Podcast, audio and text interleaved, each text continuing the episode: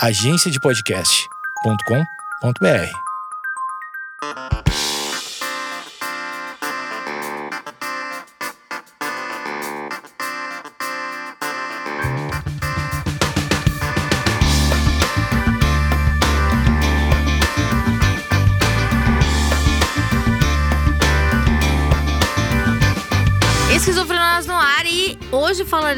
dos temas mais pedidos que é o que? A enxaqueca. Você que clicou neste episódio já tem mais ou menos uma noção do que a gente está falando. Estou aqui com o Dr. Márcio Elias, que ele é ginecologista e obstetra. Falei certo? Falou muito certo. Tudo bem? Como é que você está?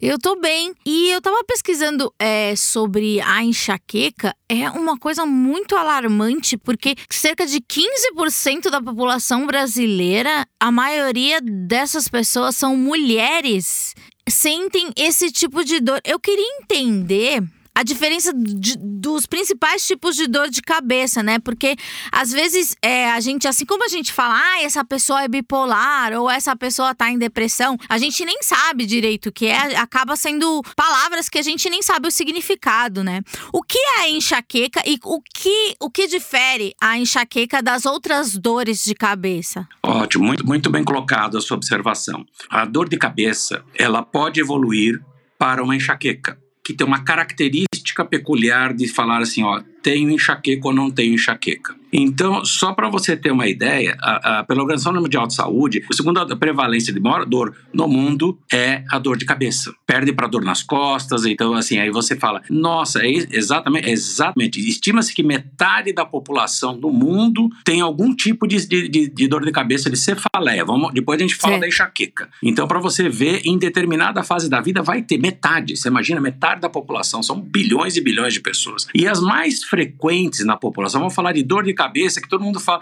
dor de cabeça e cefaleia, tá? Então são semelhantes. Geral são o quê? A dor de cabeça do tipo tensional ou vai ter a enxaqueca.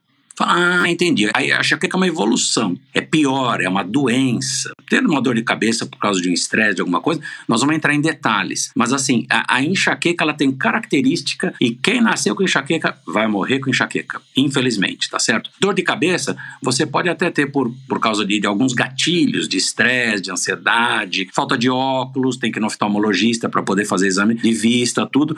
Mas a, a mais comum dor de cabeça, você fala, é do tipo tensional, tá certo? Aí você fala, exatamente, essa tensional é uma dor de cabeça, tá certo? Que ela é recorrente. Ah, vira e mexe eu tenho dor de cabeça, vira e mexe eu tenho dor de cabeça. Aí você vê que você faz exames, tudo tal, tá tudo normal na cabeça da pessoa. Ela não incapacita, olha a palavra importante. Eu vou falar algumas frases e palavras importantes. Ela não incapacita a pessoa. Uhum. O uhum. que, que é incapacitar? Não consigo trabalhar, não consigo estudar, não consigo namorar, não consigo fazer nada, tenho que ir para um quarto escuro, fechar o olho e não ouvir barulho. Isso é incapacitar a pessoa, que isso é o que faz enxaqueca. E a dor de cabeça não. Você toma um medicamento, outro tal, e você vai tô conseguindo tocar sua vida na faculdade, na escola, no trabalho. Mas essa tensional, né, ela é a primeira que aparece, o médico avalia, você pode chegar a sentar com o clínico geral, com o neurologista tal, e aí ele vê. O início é lento, você começa a falar, olha, mas tá com uma dorzinha leve, lá do fundo, aí começa a vir e aumentar uma dor, assim, geralmente aqui na, na frente da cabeça, tá certo? Na testa, geralmente na testa, pro meio da cabeça,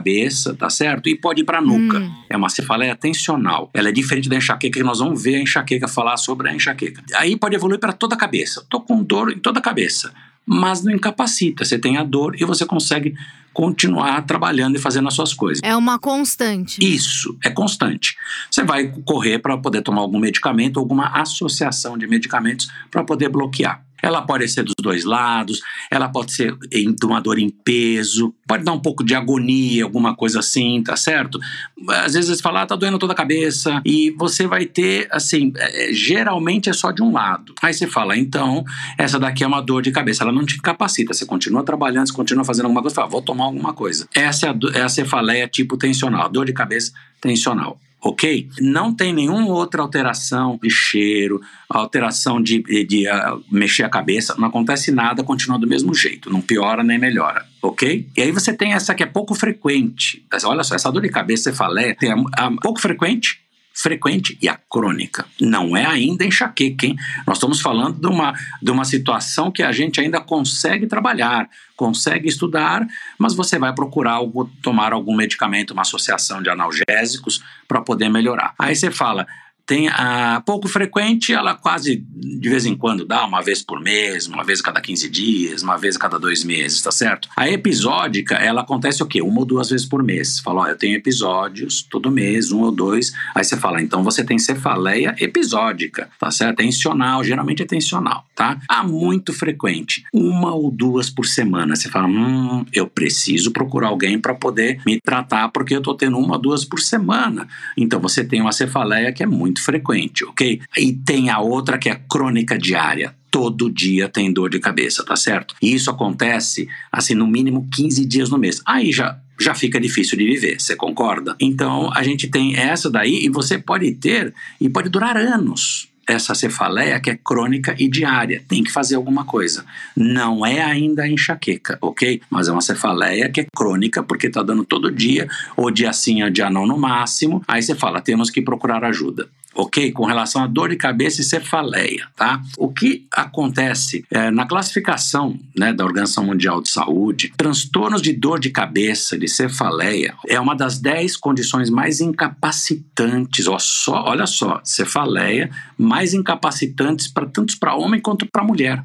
Então, e entre as cinco doenças mais incapacitantes para as mulheres. Então você falou, opa, estamos chegando agora a poder falar por que, que acontece mais enxaqueca e dores de cabeça em mulher. Uma das teorias é a alteração de hormônios que a mulher tem todo mês, certo? Porque ela ovula, ela menstrua, então sobe estrogênio, desce estrogênio, aumenta progesterona, baixa progesterona, FSH para o ovário produzir um ovo para poder engravidar, aí aumenta um, abaixa o outro. Isto é uma das teorias, porque essa alteração de hormônios mensais para mulheres que não usam contraceptivo regularmente, tá certo?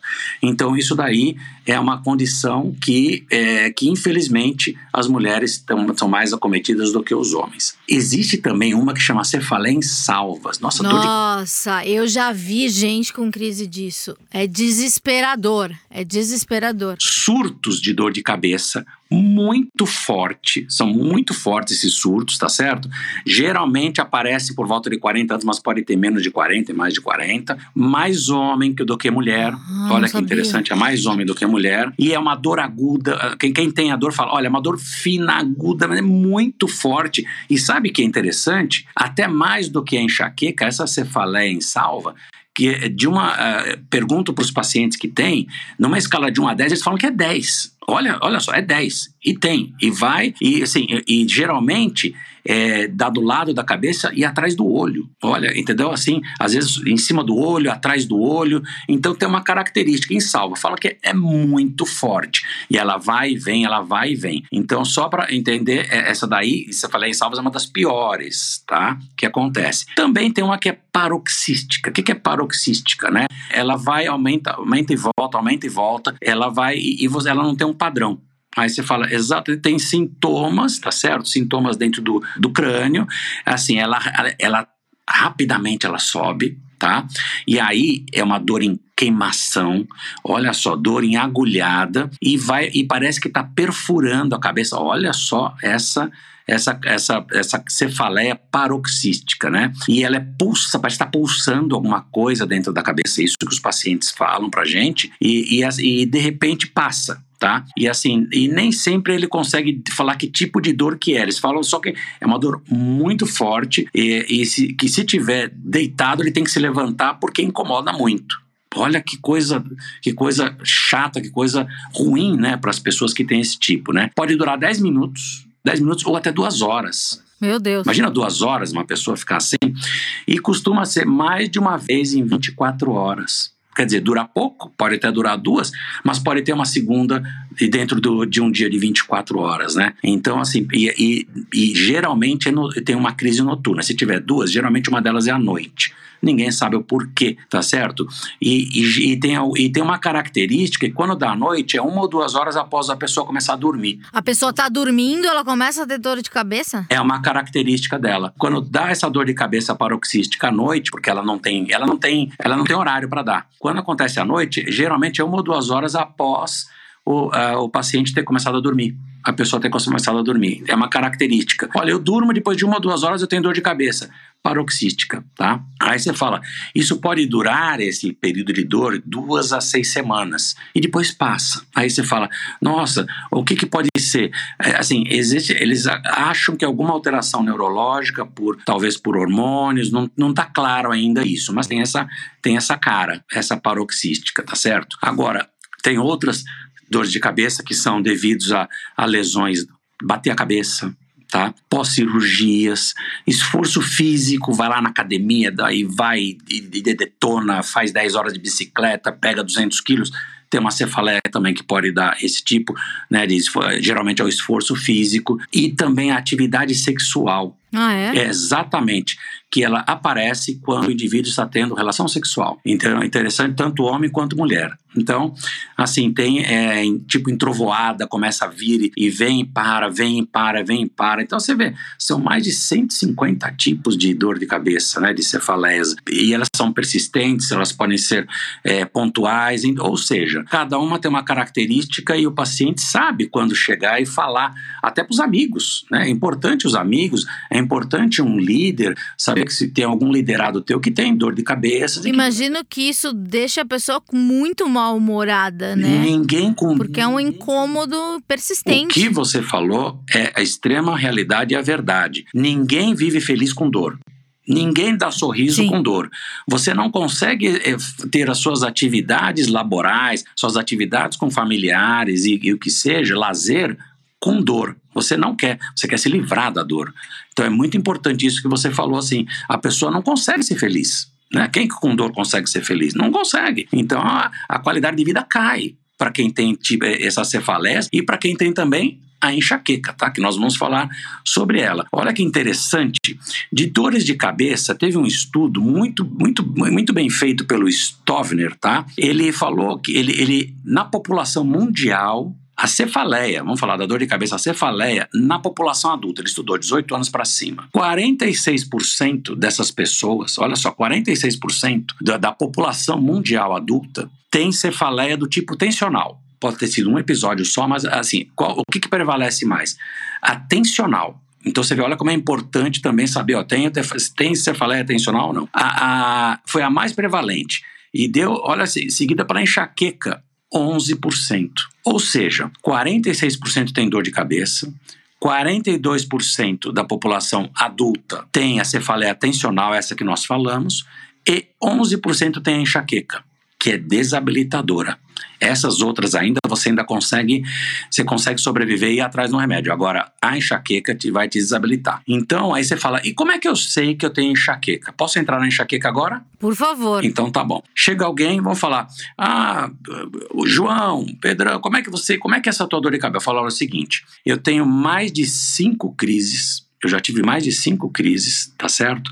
Isso nós podemos falar em, em um mês, mais ou menos, cinco crises. E teve duração de quatro horas até três dias, sem parar. Sem parar? Sem parar. Imagina só a qualidade de vida de um indivíduo desse. Então, aí, e, outra, se fosse só a dor, como a cefaleia tensional, todas aquelas outras cefaleias que. Não, vem com agravantes. Hum. Você fala, mas Márcio, quais são os agravantes? Olha só, pode ter náusea, pode ter vômito, luz, não consegue ver luz, luz, a luz entra como dor. E o som também não consegue ouvir som. O som vai entrar como dor também, tudo vai doer. Entra como dor no que, desculpa interromper, é um fator que, que dá um plus na dor? É isso que você está falando? Exatamente. Porque quem tem enxaqueca, vamos falar quem tem enxaqueca, existe um defeito de fábrica. Vamos falar assim para poder todo mundo entender, tá? De uma hora para outra, um estímulo que possa ter que possa ser estresse, ansiedade, chocolate, cigarro, álcool e por aí vai. Acontece como se fosse um, um, dominó do lado do outro, começa um dominó, joga o outro, vai jogando o outro, vai jogando o outro. E o, o som, a luz começam a entrar no meu corpo como um estímulo de dor. Eu tenho filtros normais que se eu aumentar o, o som da minha voz, não vai doer no teu ouvido, mas para quem tem enxaqueca, por um estímulo A, B ou C, o som e a luz entram como se fossem dor.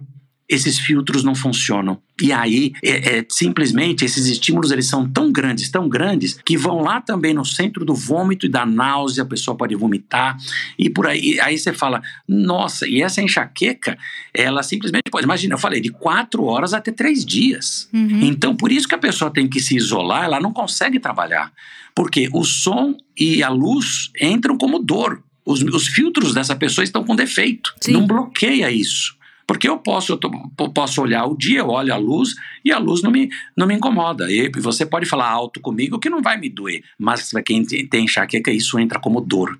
Os filtros da pessoa não funcionam. E aí você pode. Aí você fala, eh, se fosse só isso, tem enxaqueca. Aí você fala, tem uma enxaqueca que é pior ainda, que é com aura. Nossa, Márcio, enxaqueca, enxaqueca com aura. Olha só, aura é o conjunto de todos esses sintomas juntos, tá certo? Pode ter vista embaçada. Então, assim, e entram todos juntos de uma vez. Às vezes só a luz e o som, às vezes é só a luz que incomoda, o som nem tanto, mas a, aura é simplesmente você tem um conjunto de tudo, de náusea, de vômito, de a, a vista fica embaçada, e aí por aí vai. Assim, é pior ainda com aura e tem sem aura. Aí você fala, infelizmente as mulheres são mais acometidas, eu falei justamente por causa desse, também desse, desse fator de, de ter os hormônios aumentando e abaixando, tá certo? E assim, e enxaqueca, ela lateja, ela pulsa, ela judia da pessoa, ela desabilita a pessoa, tá certo? Então, assim, tudo vai piorar. Atividade física também, às vezes pode ser por causa de atividade física, e começa a correr tal e tem enxaqueca. Então, estímulo também de atividade física, vai fazer esteira, vai pegar peso, começa a ter, aí começa a ter é, o gatilho, são gatilhos, vários gatilhos. E qualquer pessoa pode desenvolver enxaqueca ou tem que ter uma predisposição, por exemplo, na família, é, pessoas com ansiedade? ou- Quais são os fatores que podem ajudar a ter essa predisposição? Geralmente tem um fator genético para isso, tá? Tem uma mãe, um pai, é uma tia, um tio, avô, primo, irmão, tem alguém na família ligado quase que diretamente que já tem enxaqueca na família. Geralmente é pai ou mãe e tem irmãos e tem vó, avô que também teve e sofrem com isso. Infelizmente, não se achou ainda qual é esse gene, Uhum. Né?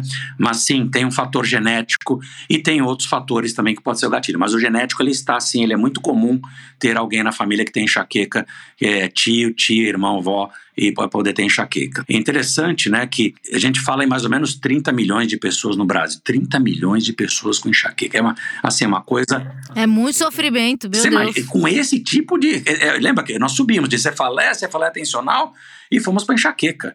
Quer dizer, é o pior estágio de uma dor de cabeça, né? É, então, imagina 30 milhões de pessoas sofrendo no Brasil.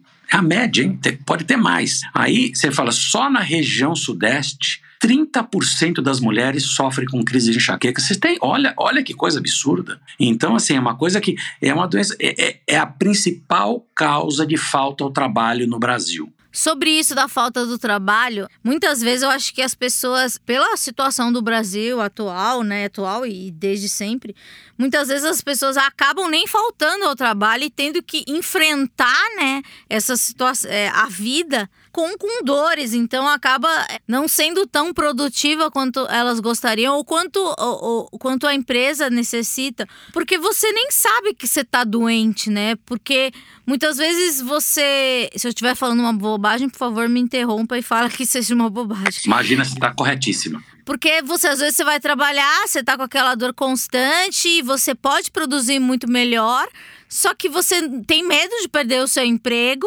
e, e muitas vezes você também nem, nem conse- consegue identificar isso como um problema ou como uma doença, né? Porque é que nem o senhor falou, é uma coisa que dura de 4 a 72 horas. Então às vezes você acha que aquilo ali é você, né? Faz parte de você. Corretíssimo o que você falou, com muita propriedade. É exatamente isso. Infelizmente, hoje, vamos falar no Brasil, eu acredito que no mundo também, né? As pessoas com medo de serem desligadas, de perderem seu emprego, vão trabalhar com dor mesmo. Mas olha só como a enxaqueca é uma coisa muito importante, não só para a pessoa que tem, mas pra- com quem também convive com essas pessoas, certo? Para poder entendê-las, para poder ajudá-las, tá? Porque o convívio laboral Quer dizer, o trabalho vai ter perda, familiar vai ter perda, Sim. de lazer também vai ter perda, de qualidade de vida vai ter perda. É, essas pessoas perdem.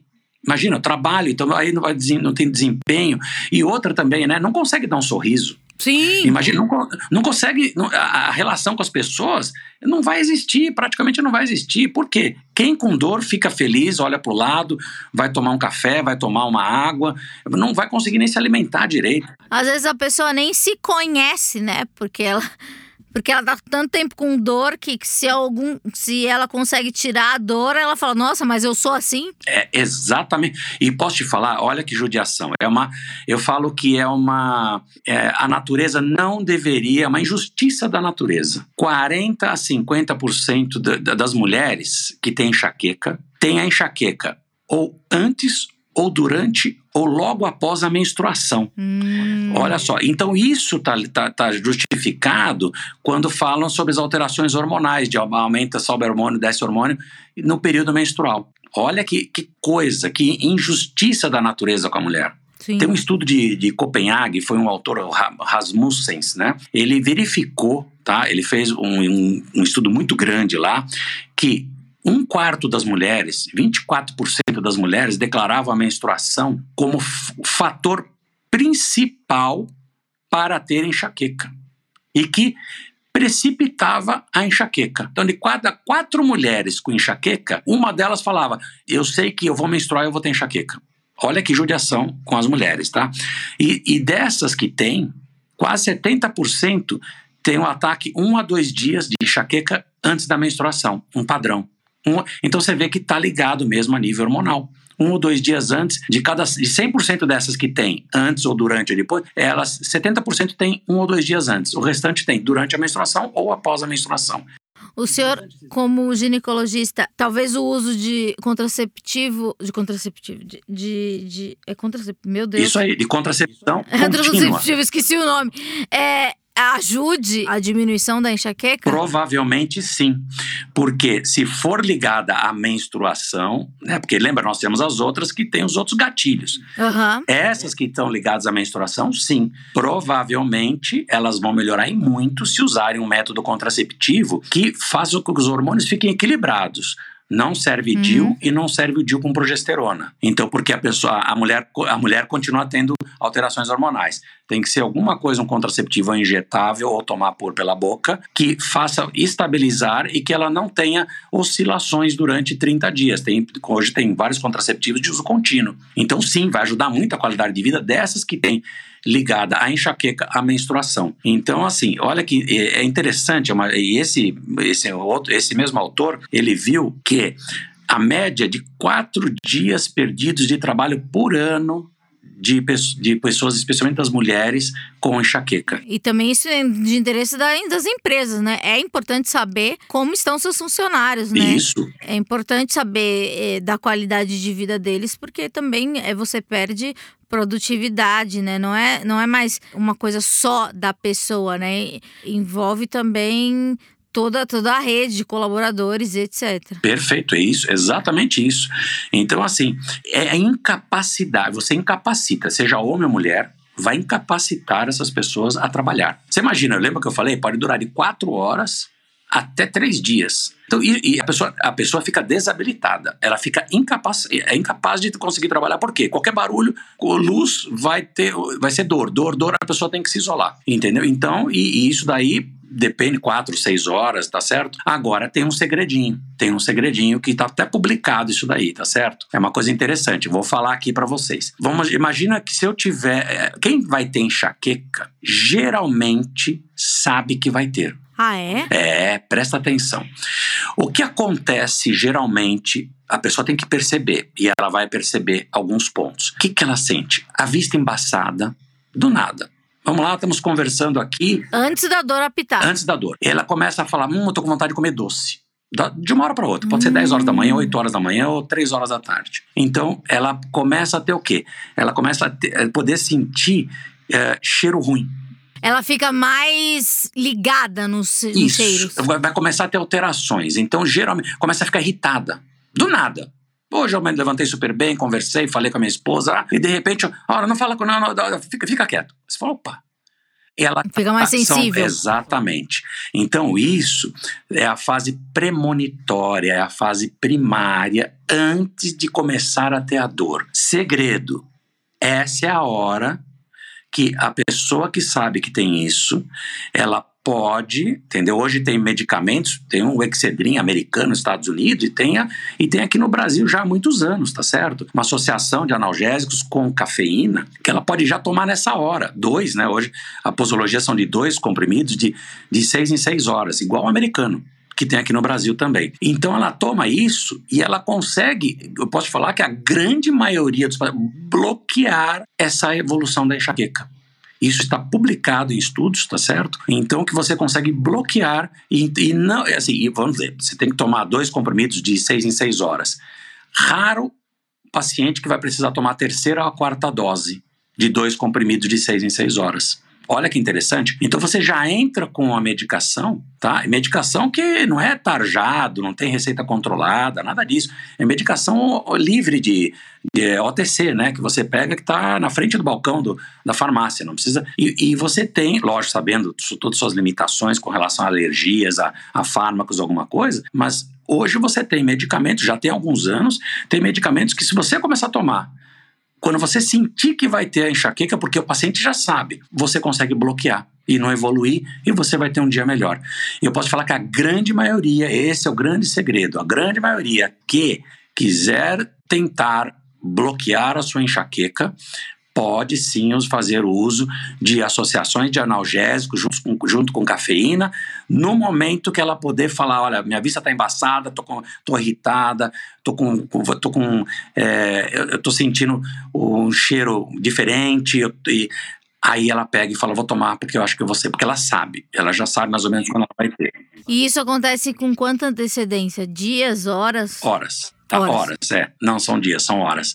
Então, quando tu percebeu, vai lá e toma a sua medicação, entendeu? Então isso é muito importante, tá? Isso é muito importante para todos saberem que aí você vai ter uma pequena parte que não vai conseguir bloquear e que tem que usar alguns medicamentos, que aí já são medicamentos que você tem que comprar com receita médica, tá? Mas ainda bem que é uma pequena parte, então, de medicamentos para fazer os vasos sanguíneos eles diminuírem o, o, calibre deles, tá certo? Como se fossem os canos que ficam canos ficam menores. Aí você tem um alívio, mas aí você associa mais algumas coisas. Então isso é uma grande minoria, mas para a grande maioria Sim, se você tomar os medicamentos adequados, tá certo? Associação de analgésicos com cafeína. Aí você fala, mas por que ter cafeína, Márcio? Porque é o seguinte, olha que interessante. Quando usa cafeína junto, por exemplo, com ácido acetil salicílico ou com paracetamol, tá certo? Você usa e ele potencializa em até 40% a concentração daquele fármaco, daquele analgésico. Hum. Então, se eu usar, por exemplo, 100 miligramas, ele vai virar até 140. E eu não estou uhum. dando mais droga, mais medicamento. Eu estou dando a mesma quantidade. Então, ele, como se fosse um push, ele dá uma ajuda, ele aumenta a, a, a, o poder daquele medicamento. E isso é muito legal, porque com menos eu consigo ter mais ação. E por isso que tem a cafeína junto com ácido acetil salicílico, tá certo? Com paracetamol junto. E você consegue isso daí. Isso é muito legal que é a cópia que tem aqui no Brasil, tem uh, igual o Excedrin americano, tá? É, tabagismo e sono. Quais são as influências de, de, de é, dormir muito ou dormir pouco? O que, que isso influencia na enxaqueca? Porque às vezes tem umas pessoas que falam assim: nossa, se eu durmo muito, eu acordo com dor de cabeça. Ou aquelas pessoas que, que têm insônia. Eu já tive insônia, é terrível, dói muito a cabeça, mas eu não tenho enxaqueca. Mas para a pessoa com enxaqueca, o, o que acarreta? Fumar demais e, e dormir de menos ou dormir demais? Ou ficar muito tempo no sol? Muito boa sua pergunta, tá? Não, não tem a relação de dormir pouco ou dormir muito, mas dormir pouco é uma relação indireta. Se eu dormir pouco, eu vou ficar estressado, eu vou ficar muito agitado eu não vou ter relaxado, eu posso não conseguir ter aqueles minutos que eu preciso, que mais ou menos são 20 minutos de sono puro, né, chamado sono REM, que é o movimento rítmico dos olhos, que pode aparecer em uma hora após eu dormir ou depois de seis horas eu dormir. Então, quem dorme pouco tem mais chance de ficar cansado, de estresse, e o estresse é um grande gatilho para cefaleia tensional e também para enxaqueca tá? Agitação, de estresse, e quem dorme pouco fica mais estressado. Então, você falou com muita propriedade, sim, dormir pouco pode ser um gatilho, pode ajudar a você ter o gatilho para a enxaqueca, tá certo? Dormir, dormir muito, eu não vi relação, nenhum estudo falando de dormir mais do, do que 8 horas por dia e ter enxaqueca, tá? Você falou um outro ponto, qual que foi, por gente? Tabagismo. Ah, tabagismo, sem sombra, tem ligação sim de tabagismo, porque aí algumas pessoas que começam a ver que tem uma ligação de põe o cigarro na boca e tem a enxaqueca, para de fumar. Uhum. Porque qualquer coisa pode ser um gatilho para você ter enxaqueca qualquer coisa, um alimento enlatado, né, pode ser um doce. Conservante, né? Refrigerante, pode ser. Então, assim, qualquer coisa pode ser um gatilho. E geralmente, quem tem o gatilho do fumo, para de fumar. Vai procurar medicamento. Hoje, quem só não para quem não quer.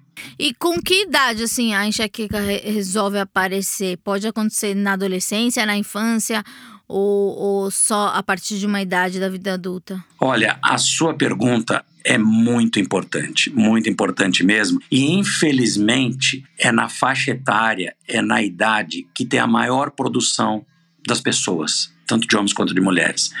Geralmente entre 25 e 55 anos que aparece, uma judiação, né? A prevalência uhum. maior na fase mais produtiva da vida, aonde aparece da vida adulta, tá? Então 25 a 55 é onde você tá com o foguete na rampa e ele tá saindo todo dia, né? No então auge. tá no auge. E aí aparece essa dor para incapacitar as pessoas. Mas hoje a gente já sabe o que saber os gatilhos e o grande segredo usar os med tomar medicamentos, tá?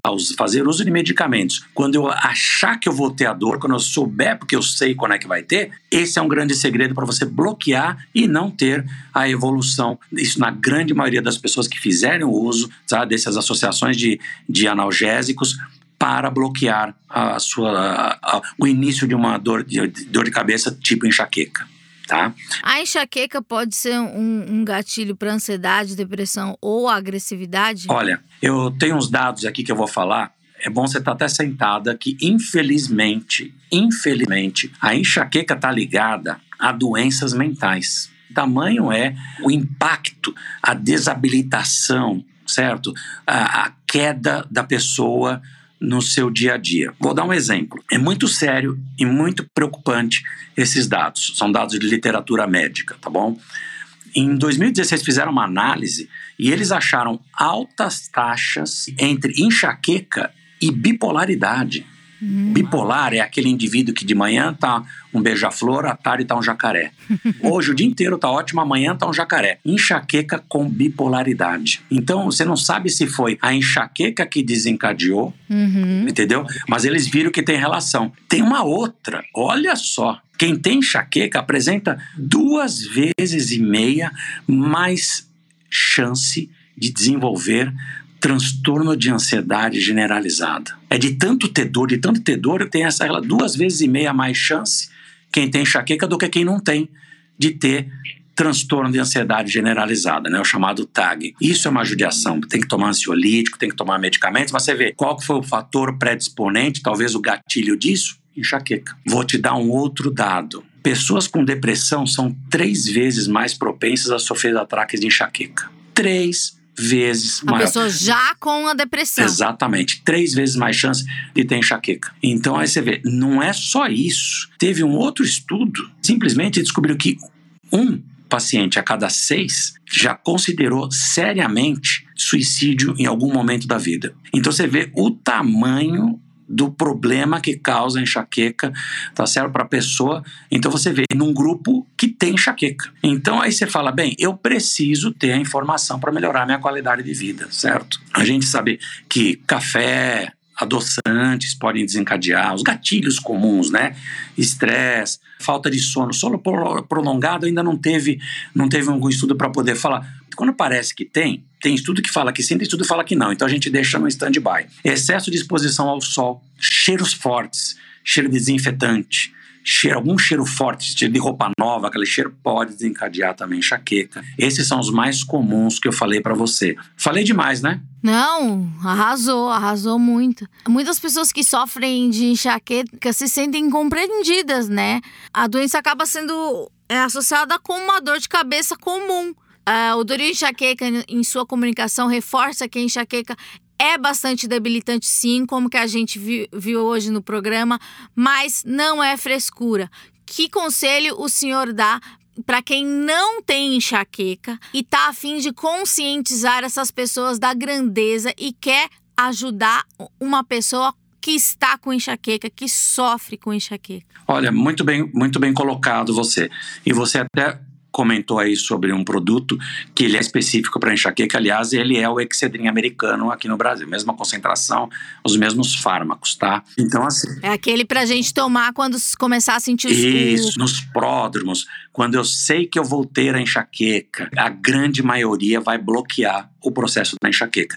Quem não tem e sabe que tem um amigo, tem que entender esse amigo, tem que ajudar, tem que orientar, tem que falar: olha, por que você não procura uhum. um médico? Você sabia que existem produtos hoje que são de venda livre e que estão ligados a poder a poder te ajudar até a bloquear o processo de enxaqueca quando são tomados precocemente, numa fase premonitória, numa fase precoce, quando você sabe que vai ter, você sabe, não, não sabia disso. Então, mas assim, tentar entender se teu amigo do lado começou a ter dor de enxaqueca, tira ele do lugar, leva ele para um lugar mais escuro, orienta ele, fala, olha, procura uma ajuda médica, tal, conversar com o médico, ou conversar também com quem tem enxaqueca. E assim, ajude essa pessoa a encontrar o caminho para melhorar a qualidade de vida.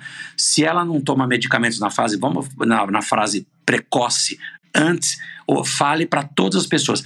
Existem medicamentos que você pode tomar no princípio, antes, um pouco antes de você começar a ter a dor da, da enxaqueca, você saber que vai ter enxaqueca e consegue ajuda, na grande maioria das vezes, bloquear a sua dor, te dar mais qualidade de vida. Mas de repente a pessoa não está sabendo disso, você tira essa pessoa, coloca ela num lugar mais escuro, tira ela do ambiente de trabalho, deixa ela, coloca ela em algum outro lugar, leva ela no carro, fecha o olho dela, deixa lá duas ou três horas, que seja para passar esse período da enxaqueca, tá certo? E oriente, e saber que isso desabilita a pessoa. A pessoa fica inerte, ela fica. Então, é, é, acho que a obrigação de amigo, de colaborador, de colega de trabalho, de gestor, tirar essa pessoa do ambiente de trabalho naquele momento, naquelas horas, pode até deixar deixar numa sala escura, se possível, deixa lá, vai pegar algum medicamento para ela e entender que são pessoas que têm uma doença. A enxaqueca é uma doença. E dá para a gente conseguir ter uma boa qualidade de vida quando? Quando eu consigo ajudar a pessoa que tem, ou quando eu tenho, saber que existem medicamentos que eu posso tomar precocemente e ajudar, na grande maioria das vezes, a evitar que eu tenha a crise de enxaqueca que vai me desabilitar e vai como, me isolar do trabalho, dos amigos e de qualidade de vida. É isso aí. Esse foi o doutor Márcio Elias e eu queria agradecer por, por, um programa tão elucidativo sobre o tema. Muito obrigada. Semana que vem a gente volta. Obrigada pela sua participação, foi muito legal. É, o senhor é ótimo, que fala de um jeito que a gente entende. Obrigada mesmo. Imagina, você é uma grande entrevistadora que tem um conhecimento sobre esse problema, que com muita propriedade me estimulou a falar o que eu falei. Então, assim, não é um basta eu ter o conhecimento. Eu sendo indagado por profissionais como você, é, vou chamar de você que você é muito nova, né? Eu sou mais velho, né? Então, assim, por profissionais como você, é, que nos estimula cada vez mais a virmos aqui, podemos dividir esse conhecimento para que isso daqui se multiplique por todas as pessoas que têm enxaqueca, por todas as pessoas que têm dor de cabeça, que têm cefaleia, para poder melhorar a qualidade de vida dos brasileiros e quem sabe também em outros países no mundo, né? Eu fico muito contente, muito obrigado pelo convite e todas as vezes que vocês precisarem, eu estarei aqui presente, dividindo conhecimento, ajudando as pessoas a terem mais qualidade de vida, a terem menos enxaqueca, vão ter mais felicidade e mais alegria. Muito obrigado pelo carinho e pela atenção. E para quem não tem também, né, para a gente aprender. Semana que vem a gente volta e paz nos estádios. Um beijo para todo mundo. Tchau.